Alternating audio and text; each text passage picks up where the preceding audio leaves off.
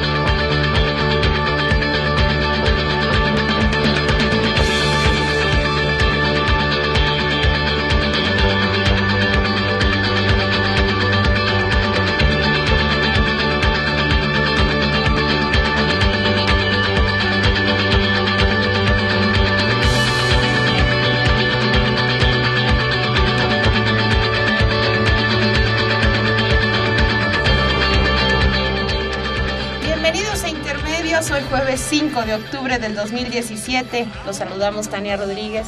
Y Juan Manuel Valero con el enorme gusto de poderlo hacer a través de los micrófonos de Radio UNAM.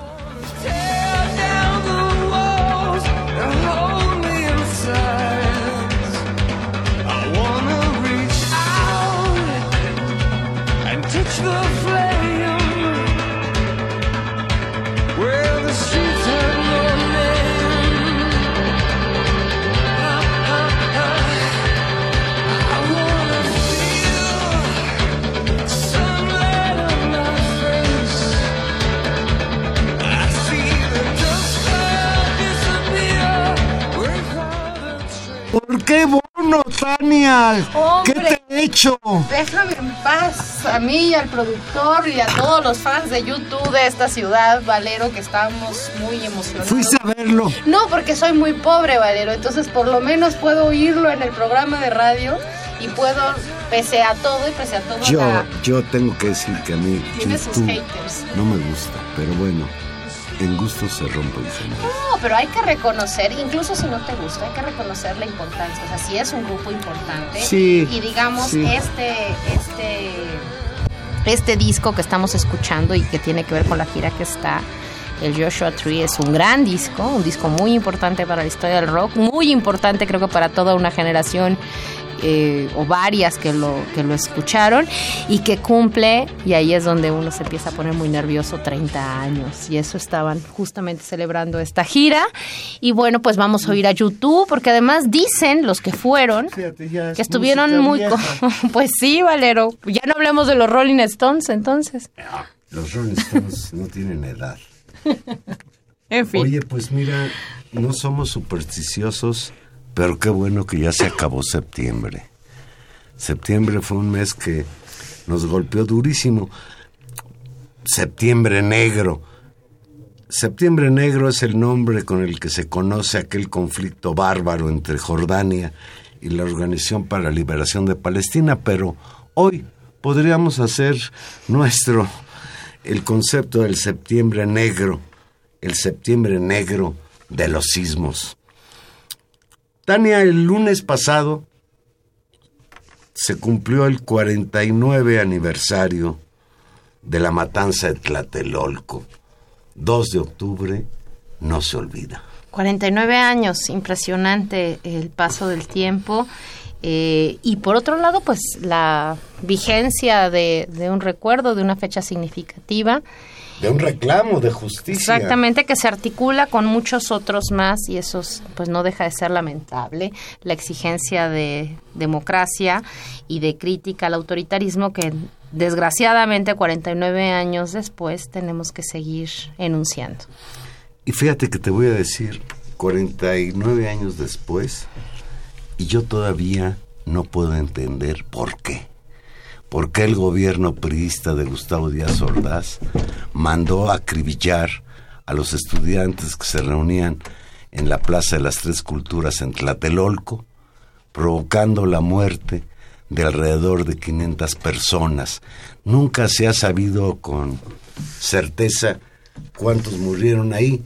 Yo me acojo a aquel comentario de Octavio Paz, que recogiendo información del periódico inglés The Guardian, señalaba que habían muerto alrededor de 500 personas, las que hayan sido.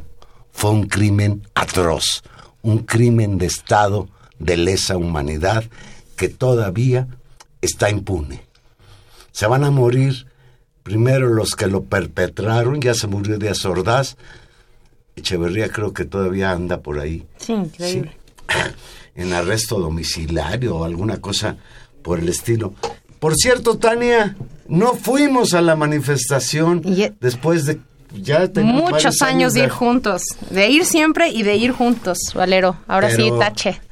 Pero ojalá y a mí me queden fuerzas para ir el próximo 2 de octubre, que serán los 50 años. Claro que ahí estaremos, Valero. Corre, corre el mundo. Hoy tenemos muchísimo gusto de tener como invitado a Alejandro Díaz Bueno.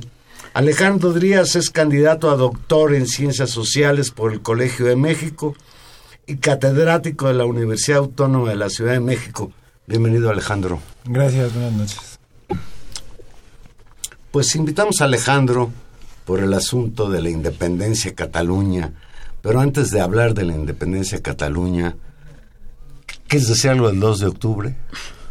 Mm, pues creo que lo que comentan es, es pues pertinente, ¿no? Creo que ahora que ha pasado algo no similar, pero sí lo que está pasando en Estados Unidos con no sé si van a hablar de ese tema ahora, pero tiene que ver con esa impunidad y relacionándolo quizás con Cataluña, pues con una involución, ¿no? Con un autoritarismo y una falta de voluntad del poder para dialogar con, con los inconformes, ¿no?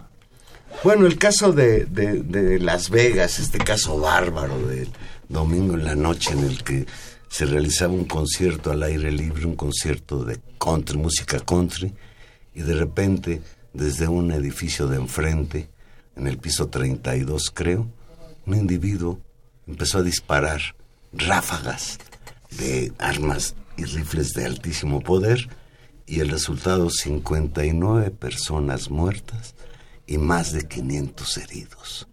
Y eso lo que llevamos hasta ahora, porque de acuerdo con la información de los medios, pues muchos de los heridos están gravemente heridos por esta barbaridad cometida por un señor, Stephen Paddock.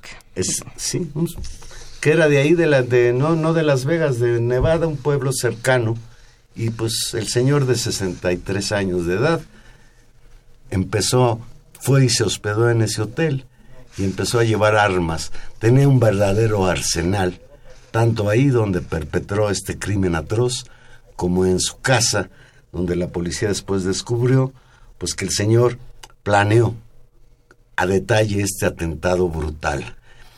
El Estado Islámico se lo adjudicó, pero no hay muestras de que hay una relación entre este loco y el Estado Islámico. El hermano de Paddock, el de nombre Eric, entrevistado por CBS en su hogar en Florida, comentó que estaba estupefacto con la noticia, sin ninguna idea de la motivación. Según su hermano, reporteros y unos oficiales, Paddock estaba viviendo sus años de jubilado, dedicándose al video póker en los casinos, a veces apostando decenas de miles de dólares en la sesión.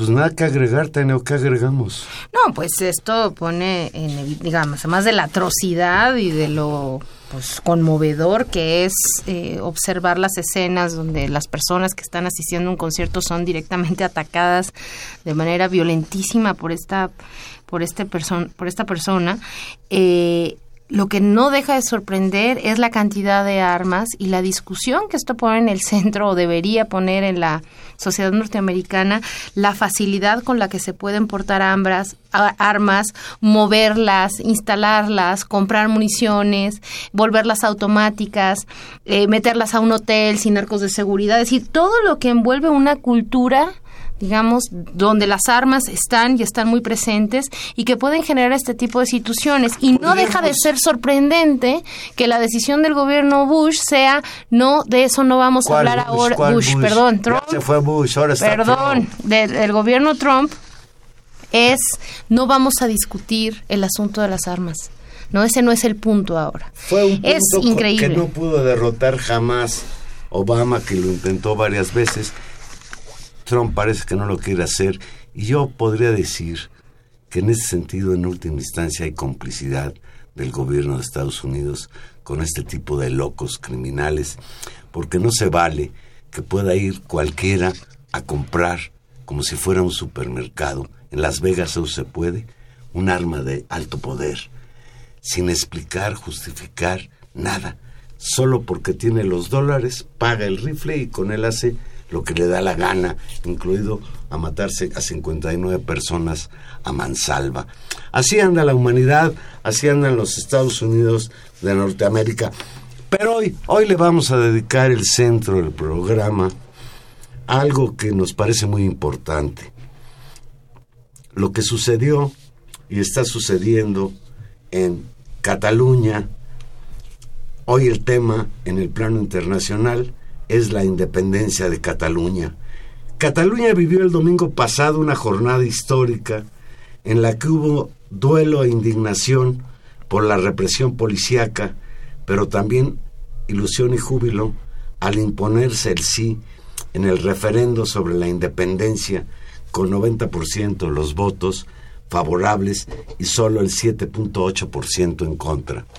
El operativo policial que ordenó el gobierno español, derechista, encabezado por el PP, como sabemos, encargado por Mariano Rajoy, dejó 844 heridos, dos graves y muchos atendidos con ataques de ansiedad, con irritaciones en el uso en la piel por el uso de gases lacrimógenos, además de escenas de pánico en todos los puntos de la región, justamente por la violencia que los agentes antidisturbios a orden, pues finalmente del Estado español, fueron enviados de todos los puntos del país a retirar e impedir que se llevara a cabo este referendo.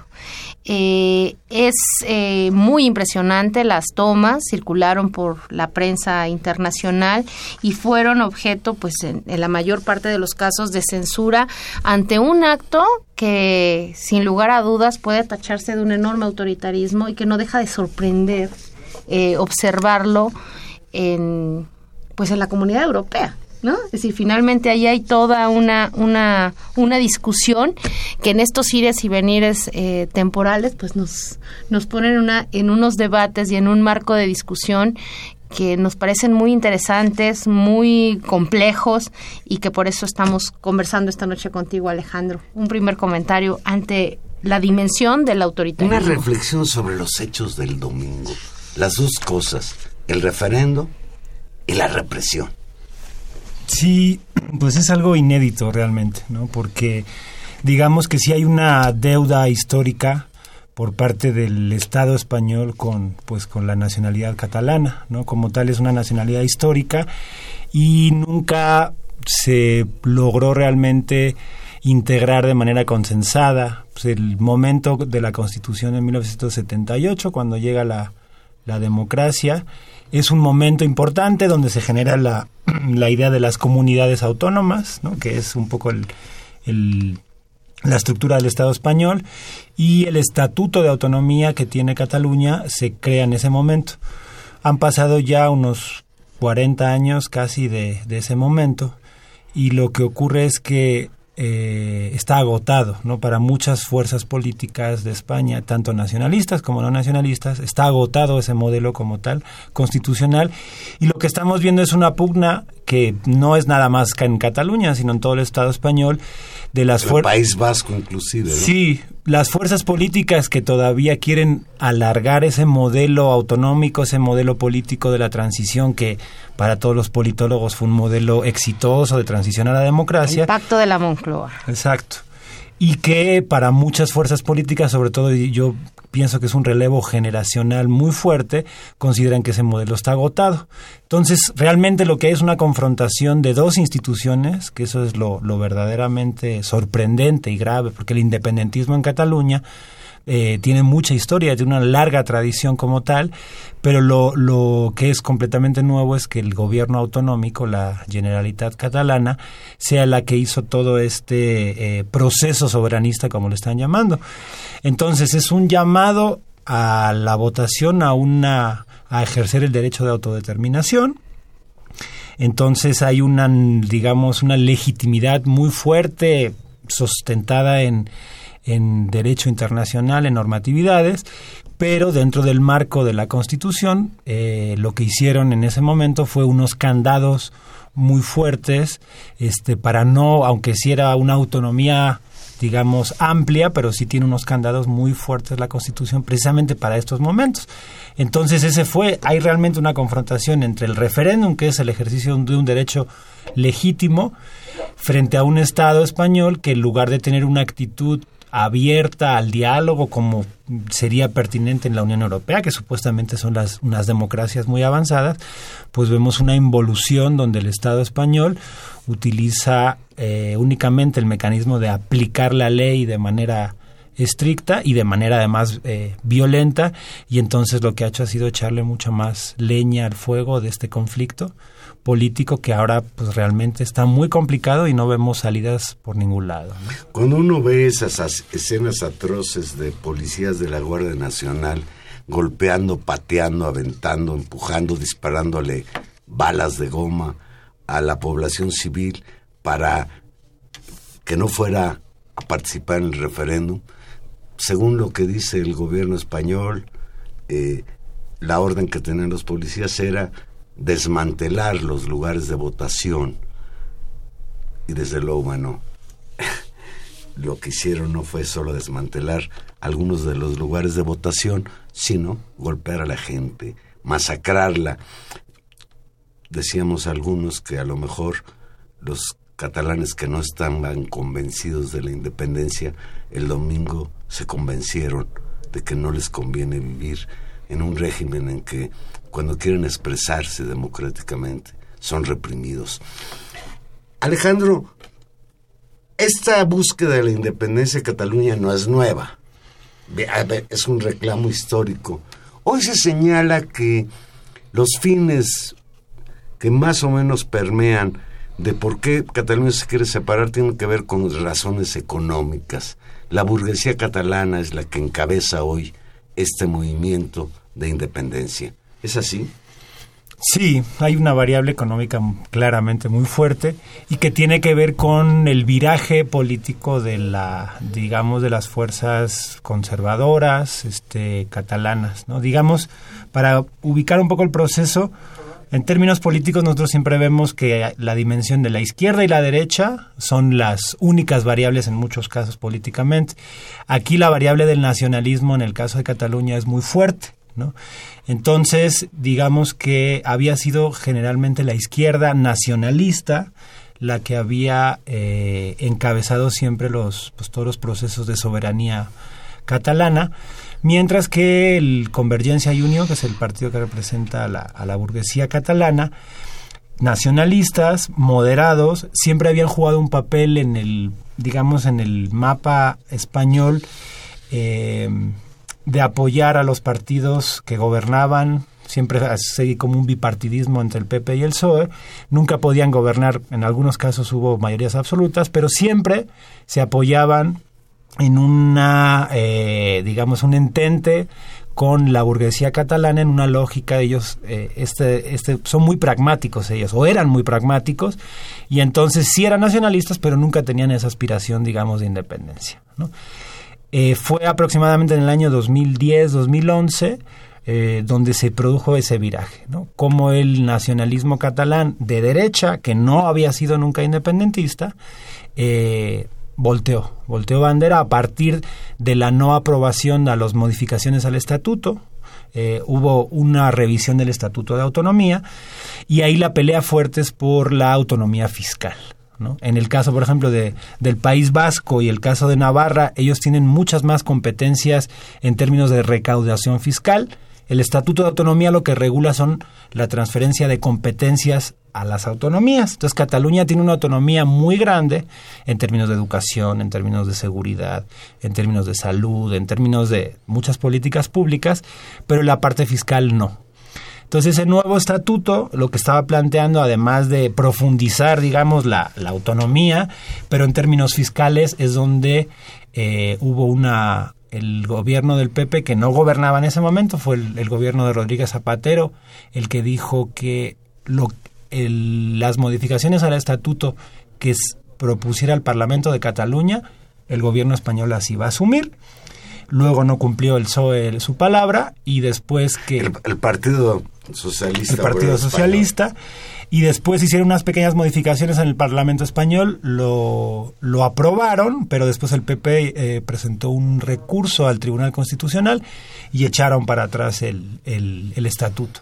Ese fue como el casus belli, ese fue el caso donde empezó a crecer impresionantemente el discurso ya de la, de la independencia, porque es decir, nosotros fuimos de una lógica democrática, quisimos que se, que se modificara y el Estado español está en contra y no va a haber posibilidad dentro de este marco constitucional entonces el único camino es la independencia. Y, habría que recordar que la, discusión sobre los sobre la política fiscal es importante porque por dos razones. Uno, porque cualquier gobierno o autonomía de ejercicio tiene que poder recaudar, porque la medida en que recauda puede hacer gasto y no tiene que pasar por una discusión política de distribución de recursos con, en este caso, digamos, el gobierno central o con el gobierno nacional.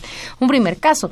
Y en el caso de Cataluña creo que hay un elemento adicional eh, que es la enorme capacidad productiva y digamos de, de, producción o de, de, aportación al Producto Interno Español, ¿no? Por un lado, y la otra, es decir, el contexto específico de estos años donde la crisis económica golpeó a todos y donde, digamos, eh, por lo tanto, ante la escasez y ante la urgencia y ante los recortes, el tema de la fiscalización y de los recursos se vuelve central.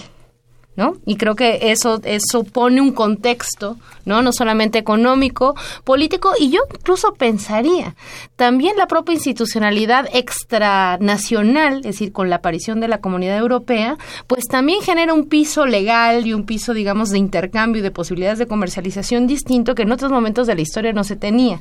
Creo que todos esos elementos institucionales y de contexto económico también contribuyen a entender este viraje que me parece importante. Esta gobierno entonces de la Generalitat actual, que es el que ha jugado, digamos, una apuesta más fuerte con respecto a ir al, plebiscito y que subió la apuesta en términos fuertes, a pesar de que lo estaban declarando ilegal, mantiene su opción democrática. Eh, su signo político es este que estás explicando, digamos, o hay una confluencia ahí de, de, actores políticos. ¿Es de derecha el, actual gobierno catalán, ¿no? ¿O no? Mm, es nacionalista. Es que eso es lo inédito. Es decir, entraron, se presentaron como una coalición la izquierda y la derecha juntos, que eso es una cosa que es muy raro ver en, en, términos políticos, porque esas identidades siguen siendo todavía identidades muy fuertes. En este caso, la identidad política del nacionalismo superó la, la digamos, la, la identidad de izquierda-derecha. Entonces, juntos por el sí, Junts pel sí, es este quien está gobernando ahora en el Parlamento y están unidos ahí Convergencia, es decir, la derecha, y Esquerra Republicana de Cataluña, la izquierda tradicional independentista de toda la vida. El nacionalismo borra un poco las fronteras entre la izquierda y la derecha en el caso de Cataluña en este momento. Totalmente. A los dos días de los sucesos del domingo, salió el rey de España, que casi nunca opina al respecto, pero ahora sí salió y salió bravo.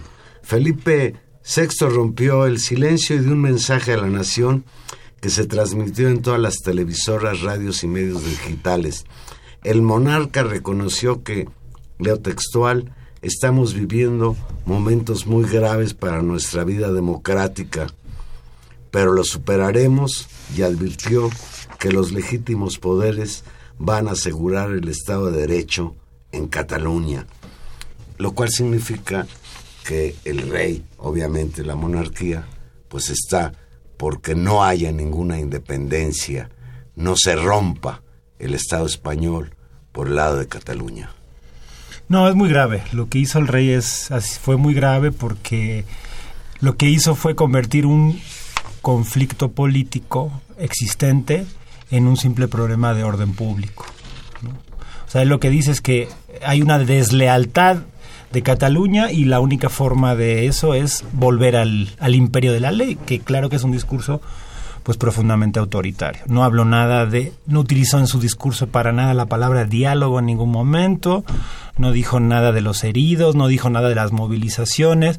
Entonces está, no es, él mismo, así como mucha gente dice en España ahora que que el rey y que Rajoy son los verdaderos promotores de la independencia, ¿no? Porque evidentemente lo que está haciendo en lugar de plantear una ruta, un camino de diálogo, es directamente ir a... Es confrontar. Claro, no, simplemente decir es un problema de orden público, es un problema de desacato de la ley y lo único que hay que hacer es regresar a la ley. Entonces, si estamos hablando que la mitad del pueblo catalán sí está a favor de la independencia y más del 60-70% están a favor de ejercer el derecho de la autodeterminación, es decir, hay fuerzas en Cataluña que no o sea, que ahora nos expresaron en este referéndum por N motivos, pero hay mucha gente... Solo participó el 42%. Exacto. Hay Obviamente muchos no participaron por la represión. Claro, y porque sí cerraron muchos colegios electorales, o sea, sí hubo, aunque sí lograron burlar, eh, de hecho hay un discurso ahora como heroico, o sea, hay una en confrontar al poder de esa manera y poderles dar la vuelta y que el, que el poder no lograra parar estas elecciones, sino que al revés, ahí ya ahora hay rollos de que la gente se llevó las urnas a sus casas y luego, o sea, hay un, pues eso, como en un momento de efervescencia política y, eso lo que está haciendo es todavía incrementar pues mucho más el, como el, el conflicto político, ¿no?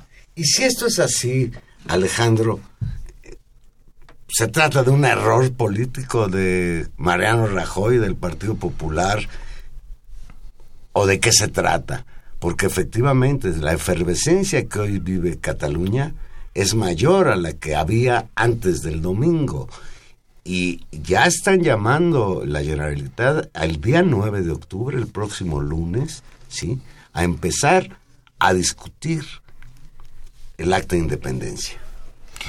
Pues lo que están haciendo es eso, no saben, mi opinión es que no saben realmente qué hacer, están completamente rebasados y simplemente están, o sea, no ubican que estamos en un contexto político completamente nuevo y ellos siguen tirando de su ideología y de su lógica constitucionalista. Entonces, el Tribunal Constitucional precisamente eh, prohibió ya, este, la, el lunes exacto llamó el presidente de la Generalitat a a, una reunión del Parlamento catalán y el Tribunal Constitucional prohibió esa reunión. O sea, no me acuerdo cuál es el, suspendió, es el término concreto, porque pues eh, consideran que, que, que si tienes, tiene lugar esa sesión, pues van a, como está anunciando Puigdemont, eh, generar la declaración de independencia de Cataluña. Pues sin exagerar es una especie de golpe de Estado contra Cataluña, ¿no?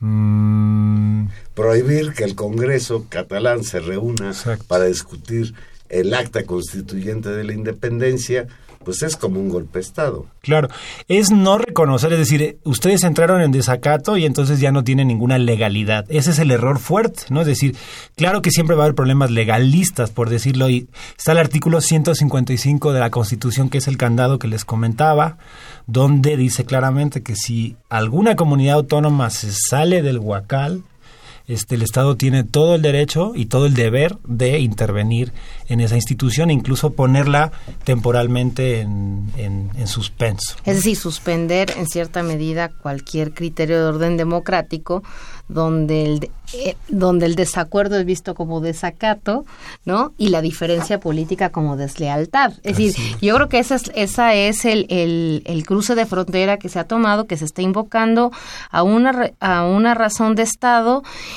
que funciona además en términos violentos. Es decir, a mí me parece que el antecedente, hay dos, es decir, el discurso legalista se acompaña de manera, porque además Rajoy, como tú dices, ni el rey dijo nada de ello, y Rajoy se, digamos, incluso se ufanó del uso de la violencia legítima del Estado para llamar al orden, moviendo a, cuerpos armados que responden, digamos, a órdenes y que genera una situación muy complicada cuando vimos enfrentamientos entre la propia policía, digamos, local, o los bomberos, o la ciudadanía, frente a esta otra guardia que si funciona así, empieza a funcionar en cierta medida como guardia de ocupación, es decir, ante el territorio de una, de una sociedad que pretende cierto margen de soberanía para decidir qué hacer.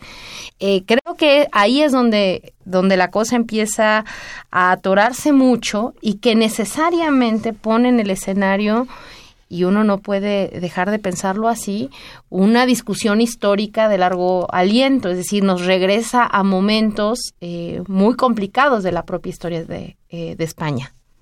Y cuando hablas de esos momentos delicados, pues recordamos la Guerra Civil Española. Mm, yo veo ese peligro de que la, violencia se desborde. Un Estado, el Estado catalán, que quiere independizarse de un país, España, que España obviamente no lo va a permitir bajo ninguna consideración, pues esto puede convertirse en una verdadera guerra. Las escenas del domingo podrían ser cortas respecto a la posibilidad de que la confrontación crezca. Sí, yo la verdad es que estoy muy muy desconcertado porque no sé hacia dónde puede puede ir todo, ¿no? La gente tiene memoria, entonces la Guardia Civil es la que la época de era el cuerpo represivo de la época de Franco, eran los que si los escuchaban hablar en catalán en la calle los llevaban a comisaría, o sea, el Estado español tiene que asumir, tiene que ser autocrítico y reconocer cómo efectivamente venimos de 40 años de dictadura donde el derecho que tenían los ciudadanos en Euskadi, en Cataluña, pues estaba completamente eh, construido todavía sobre la guerra civil, como tú comentas, y justo antes de la guerra civil fue el momento donde se crea la Generalitat, es decir, que se trata de un movimiento histórico. En el año 32 es en el año en el que se, se funda la Generalitat y es en, el, en la época republicana, en el 34, es donde se logra el Estatuto de Autonomía. No es una cosa nueva, la sacrosanta transición no es cierto. En el caso catalán estaba reproduciendo o estaba restituyendo unos derechos históricos que la República Española antes de la guerra civil este había reconocido más bien fueron los catalanes los que hicieron el, el, movimiento y la República Española lo reconoció. Entonces casi que ahí está el escenario claramente, ¿no? Para el caso, volviendo al tema del rey, pues el rey solito ha vuelto a poner encima de la mesa el tema de la República Española, que durante mucho tiempo, no, mucho tiempo no, más o menos unos cuatro o cinco años había bajado el tema de la República, ¿no? Pero ahorita está claro, si no eres parte de la solución, eres parte del problema. Entonces, señor Felipe VI, pues este creo que tiene los días contados. Claro. En cualquier momento se vuelve ciudadano. Ya habría que hablar del otro asunto, que es un poco como, híjole, extemporáneo, la existencia de una monarquía ahí en España. Eh, vamos a hacer una pequeña pausa y aquí regresamos a seguir platicando sobre la independencia de Cataluña con nuestro invitado, el candidato a doctor, Alejandro Díaz Bueno. Aunque te horrorices de que diga así. Vamos a una pausa.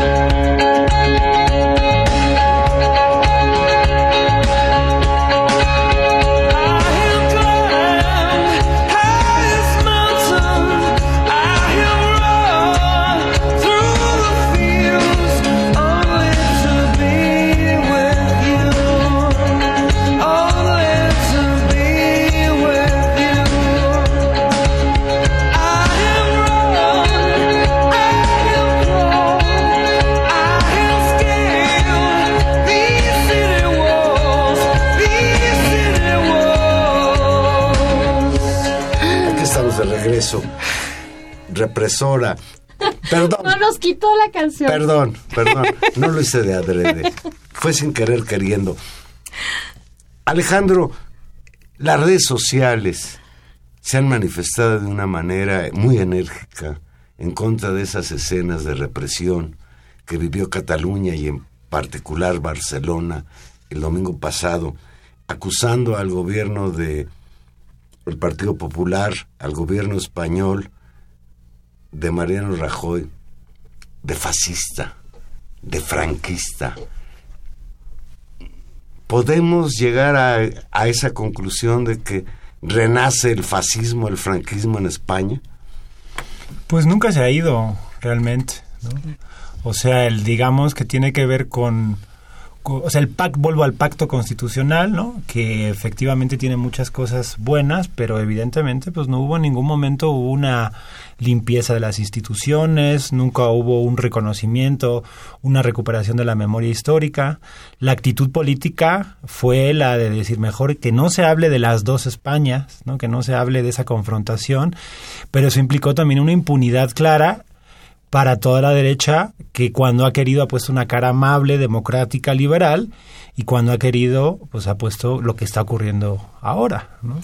Era- eran muy significativas escenas de manifestaciones en Madrid.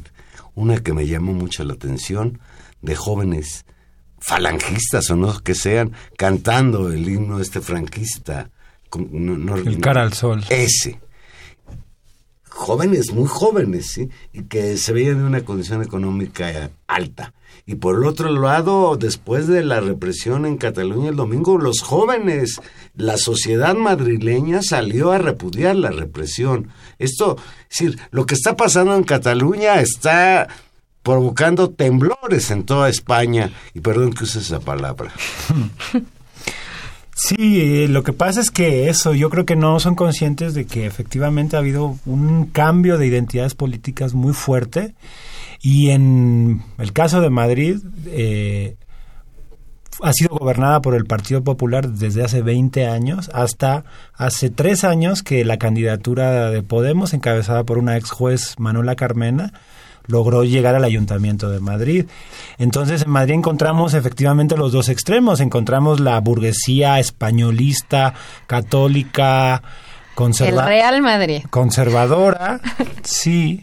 Este, y luego encontramos generaciones nuevas, políticas, que incluso desde la izquierda, digamos, más radical, más crítica, que durante mucho tiempo fue una izquierda, digamos, antisistema, pues ahora es una izquierda que está generando procesos y proyectos políticos de entrar a las instituciones y lo está ocurriendo en España y está ocurriendo en Cataluña, porque en Cataluña no, lo interesante es que no únicamente son los el gobierno catalán, que es, es esa confluencia entre la derecha y la izquierda, digamos, más socialdemócrata nacionalista, sino que luego está otro partido que se llama Candidaturas de Unidad Popular, que se trata de un partido asambleario de una izquierda anticapitalista que viene de los movimientos sociales, del feminismo, del ecologismo, y han obtenido 11 escaños en el Parlamento. Entonces, ahí es muy interesante porque es el contrapeso a la burguesía catalana, ¿no? Entonces, estamos hablando de gente... Pero esos, esos también están a favor de la independencia. Claro, Sí. ellos, pero nunca habían sido una fuerza política importante. O sea, y ese es el punto, es decir, que los partidos tradicionales, el que tiene ahora el desmadre más grande es el Partido Socialista, porque no sabe ni para dónde hacerse, es que eh, son fuerzas políticas emergentes, muy radicales en el sentido de críticos hacia ese sistema constitucional. Son los que han dado el manotazo en la mesa y han dicho, este sistema que era tan increíble tiene un chingo de defectos. Y lo están demostrando que es así, ¿no? Una cosa que llama la atención en pleno siglo XXI no solo los métodos represivos del gobierno español sobre el pueblo catalán, sino la respuesta internacional. No, no sé si la haya. Yo no conozco una sola reacción de un gobierno extranjero que haya repudiado la represión. Conozco bien la postura del gobierno mexicano. Lamentamos los sucesos del domingo, pero ratificamos nuestro apoyo al gobierno español. Y creo que por, así, por ahí andan todos. ¿Qué dice la Unión Europea respecto a esto que está pasando en Cataluña? Igual, está apoyando sin ningún tipo de duda o de crítica al, al gobierno español y es como una postura yo creo, de consenso en la Unión Europea de, de, de digamos, este, no quieren, les da mucho miedo abrir esa baraja, digamos. Hay un movimiento histórico en la Unión Europea que Cataluña encabezó junto con otras nacionalidades ricas, con, con el norte de Italia y varios lugares, de que hablaban de la eh, Europa de las comunidades, ¿no? Es decir, cómo los estados nación perdían sentido ya en una integración europea donde la era la Europa de las regiones, donde las regiones, una confederación de regiones podía este, directamente pasar del, de lo supranacional de la Unión Europea a las regiones sin una necesidad del Estado español. Ese, digamos, movimiento que fue muy fuerte hace unos 10, 15 años, ahorita está completamente descabezado y Cataluña ese es el mayor problema que tiene, que no ha logrado eh, a diferencia, por ejemplo, en su momento de Quebec o de este quién eran este Escocia, de tener una simpatía internacional, ¿no? Por eso aparece ahí el Barcelona, porque en un mundo globalizado el equipo de fútbol. El equipo de fútbol, perdón, en un mundo globalizado, el mejor embajador de Cataluña es el Barça es Lionel Messi y todos sus, sus chamacos. Entonces el Barça es impresionante, se ha posicionado políticamente apoyando eso y, la intencionalidad claramente es esa. Es el mejor embajador que tiene Cataluña porque realmente no tiene a otros. Ya, ya entraron al tema del fútbol, Tania, desde hace rato y ahora tú también. Y entonces voy a echar fuera una terrible incertidumbre que tengo. Lo verdaderamente importante y lo que más me agobia. Seguidor del Barcelona soy seguidor de Lionel Messi, a quien considero el mejor futbolista del mundo. ¿Qué va a pasar si se hace la independencia? ¿Ya no habrá clásicos Barcelona-Real Madrid? Serán clásicos internacionales. Exacto. El panorama es... Se podrán ver en la preguntarte cuál va a ser el desenlace de esto es complicado. Vamos a ver qué pasa el lunes con esa con esa reunión de un Congreso que ya ha sido proscrito por los tribunales españoles. Complicadísima la cosa. A mí lo que, lo que me parece fascinante y que creo pone, eh, o sea, que sirve para pensar otros casos y sirve para pensar otras, otros contextos, es cómo el pasado vuelve a pasar y las memorias históricas y los conflictos atados, digamos, muy enraizados en otros momentos históricos, en algunos momentos, cuando grandes acuerdos que parecen fijos se rompen, hay que rediscutirlo todo de nuevo. Es decir, esto que tú decías, Finalmente, el pacto de la Moncloa, la transición española, había ordenado la vida política eh, de España durante un buen rato y había puesto en suspenso una disputa histórica con respecto de la guerra civil y sus resultados y, su, y sus nefastos este, saldos históricos y su violencia y la propia historia del franquismo y sus representantes actuales. Es decir, suspendamos la discusión, pongámoslo en paréntesis y veamos esta otra esta historia. La crisis económica y la aparición, como tú muy bien decías, incluso de un recambio generacional, del paso del tiempo, abre un nuevo momento que tiene desde mi gusto, punto de vista, tres expresiones políticas muy claras. Uno, el rompimiento este de la aparición de los eh, indignados, ¿no? Y de, y de todo, de todo este movimiento social que aparece justamente después de la crisis económica, que fundamentalmente son jóvenes y jóvenes de clase media, ¿no? De estos que estaban incorporados en ese proyecto de España moderna y que dejan de estarlo. Otro es, por supuesto, la expresión política que eso toma y que rompe una especie de bipartidismo funcional en este momento el PP y el PSOE y la aparición de Podemos. Y por otro lado, la reemergencia, ¿no? De, o la reconversión de estas luchas autónomas, por un lado, y yo lo, lo, pongo en el mismo paquete, el desarme de ETA y su, y su vuelco, digamos, a una cuestión política, lo cual quita también cierta presión a la discusión de las autonomías, y esta, este posicionamiento y este, digamos, crecimiento de la identidad eh, catalana en, en, España y regresa del pasado. Y allí es donde uno puede pensar eh, la importancia de estas crisis políticas abiertas donde todas las identidades, identidades políticas que uno cree que no operan, que están desdibujadas, vuelven a aparecer, ¿no? Y ahí uno, uno no puede dejar de pensar, o yo me, me, evoca que qué es lo que va a pasar en casos como el mexicano, donde ni siquiera podemos presumir una transición democrática exitosa, ni una acuerdo en el que todos hayamos confiado por muy largo tiempo, no pensamos en la alternancia que nos duró seis años, ¿no? en términos de un, un, nuevo evidencia de fraude electoral, y donde todas las identidades políticas, cuando esto, cuando esto acabe después del 18, ¿qué va a pasar en términos de todas las disputas históricas, con todos los crímenes del pasado que siguen pasando, con todas las eh, conflictos que vuelven a aflorar y que constituyen también nuevos actores, sí, pero también, digamos, arrastran esta, esta conflictividad histórica que se va acumulando. Entonces, me parece, creo también, para empezar a vincular con el caso mexicano, eh, muy interesante eso, porque en España, uno podría que estar todo muy fijo, de pronto ahí está otra vez, ¿no? Estas sombras y, estas, y estos problemas. Alejandro Díaz, tú eres español, aunque ya casi mexicano por los años que llevas viviendo acá. Hoy en la mañana platiqué con mis alumnos sobre este tema y uno de ellos me hizo una pregunta sorprendente. Me dijo, oiga maestro, ¿y si se quisiera independizar de México o Nuevo León, usted qué opinaría? Yo le dije, pues yo respetaría la decisión de los regiomontanos de independizarse de México. Y estamos hablando de Nuevo León, un estado muy rico. Como es un estado muy rico, Cataluña creo que es el estado más rico de, España. España es famosa por ser una... Eh, vive prácticamente el turismo y el turismo fundamentalmente llega a Cataluña. El polo de atracción turística más importante de España es Barcelona. Desde luego que habrá implicaciones económicas. Tú eres español y yo he visto por ahí que gente que dice que lo que hizo Rajoy es una locura, pero lo que están haciendo los catalanes también es un disparate. No conciben esa idea de separación. ¿Tu opinión?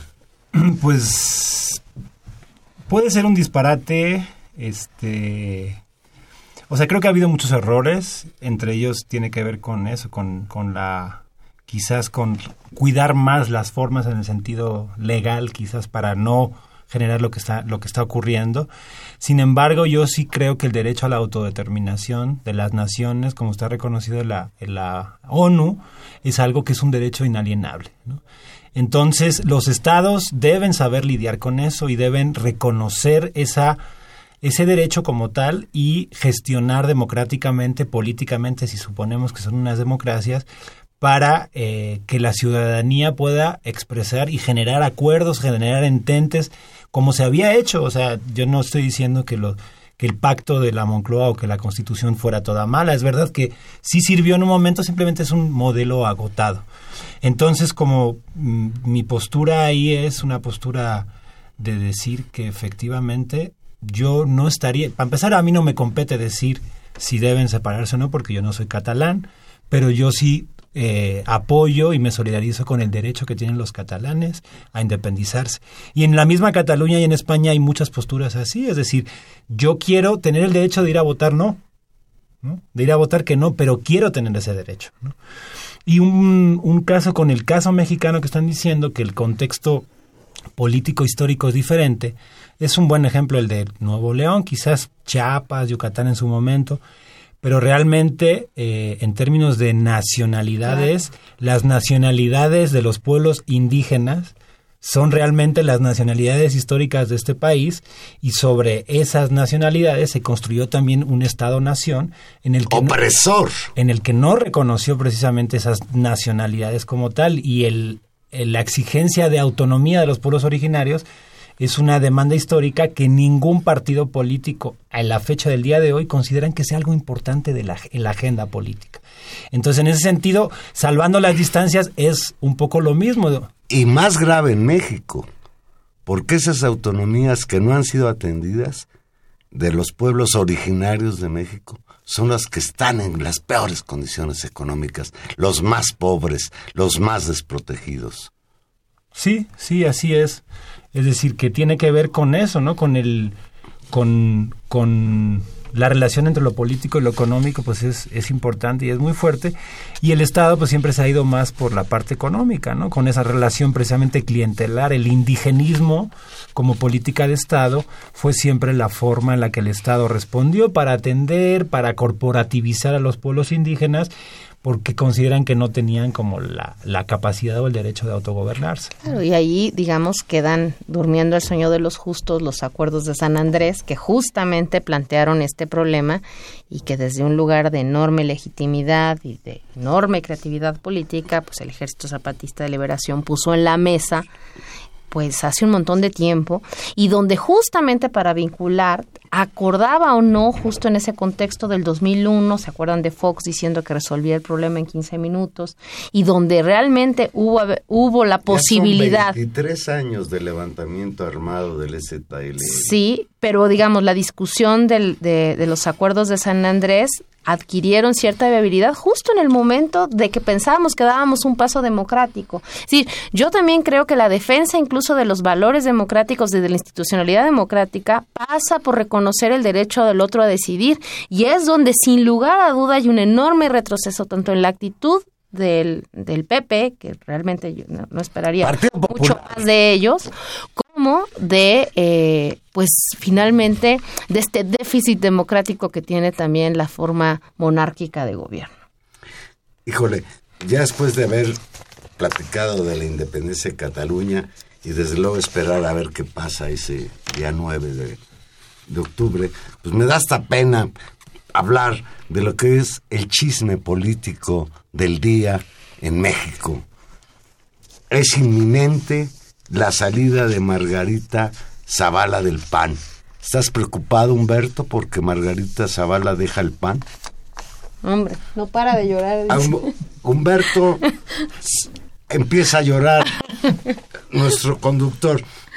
Margarita Zavala según se sabe, se ha filtrado, analiza dejar el blanqueazul, pues el PAN aún no define a su candidato presidencial y el domingo vence el plazo para el registro de candidatos, de precandidatos independientes ante el Instituto Nacional Electoral.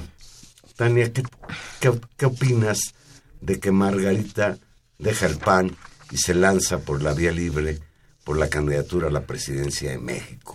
Pues me parece que es un signo más de, de la crisis política que estamos atravesando y desde mi humilde punto de vista creo que no, no, no aprendió nada de la última víctima de haber cometido una decisión así que es Ricardo Monreal, así que le recomendaría a Margarita Zavala que vea el buen camino que ha tomado la candidatura de Ricardo Monreal. Bueno, todavía no es un hecho.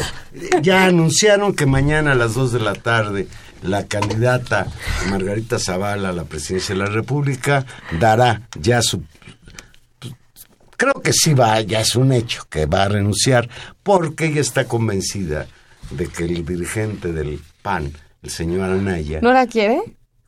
Quiere ser el ganón y va a hacer lo posible porque mover los hilos de la candidatura de manera en que él quede. Claro, que es inconcebible. hay dos problemas graves.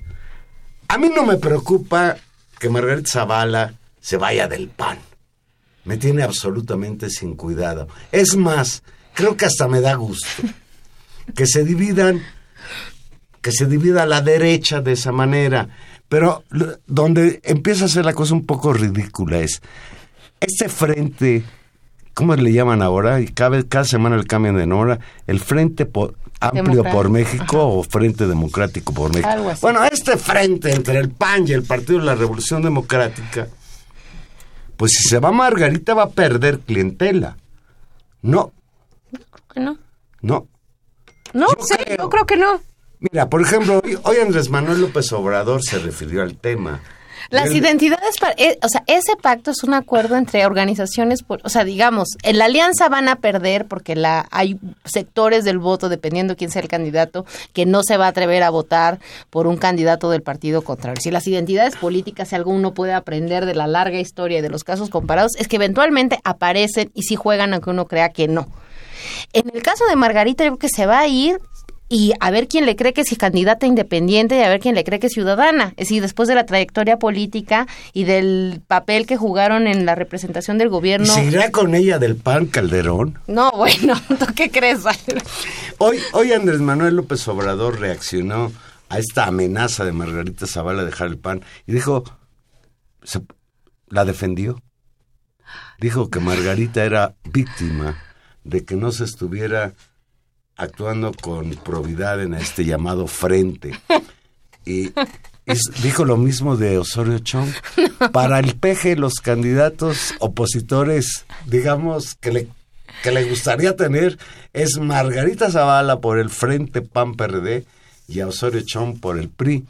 Pero, pues ahora parece ser que Margarita Zavala va por la libre y el Frente tendrá que buscar un candidato que seguramente va a ser el actual presidente nacional del PAN, el señor Ricardo Anaya.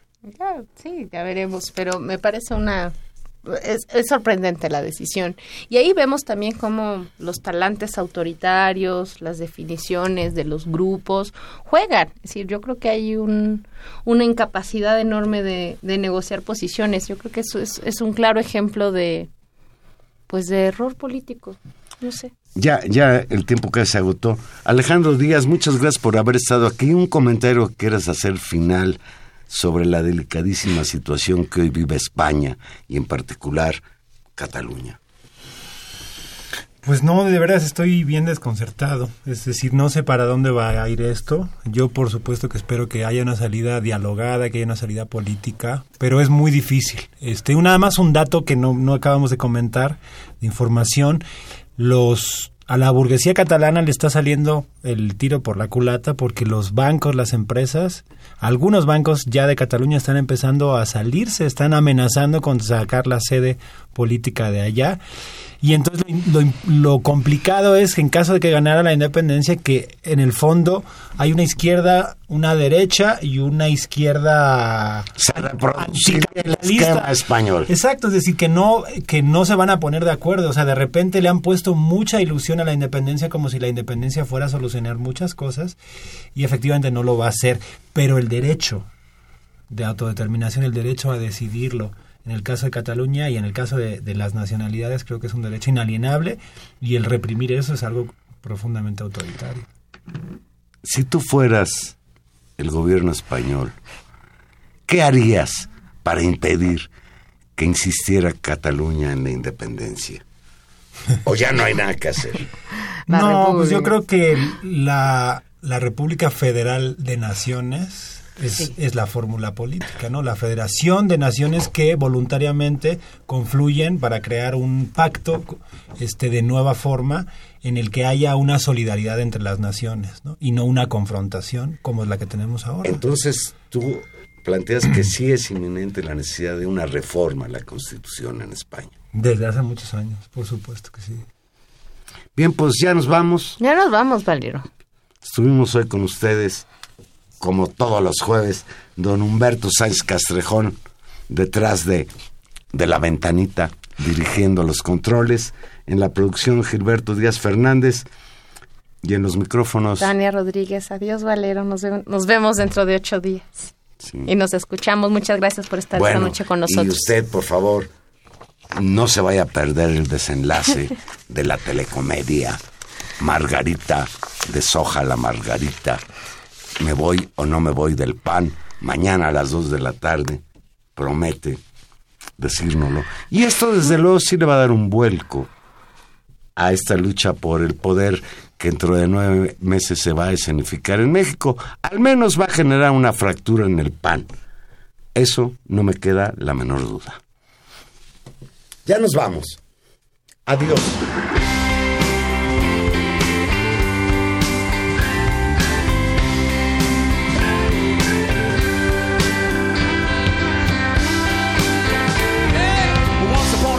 you dress so fine through the bumps of time and you climb. And then you, yeah, people call, say me where down you're bound to fall. They thought that they were just uh,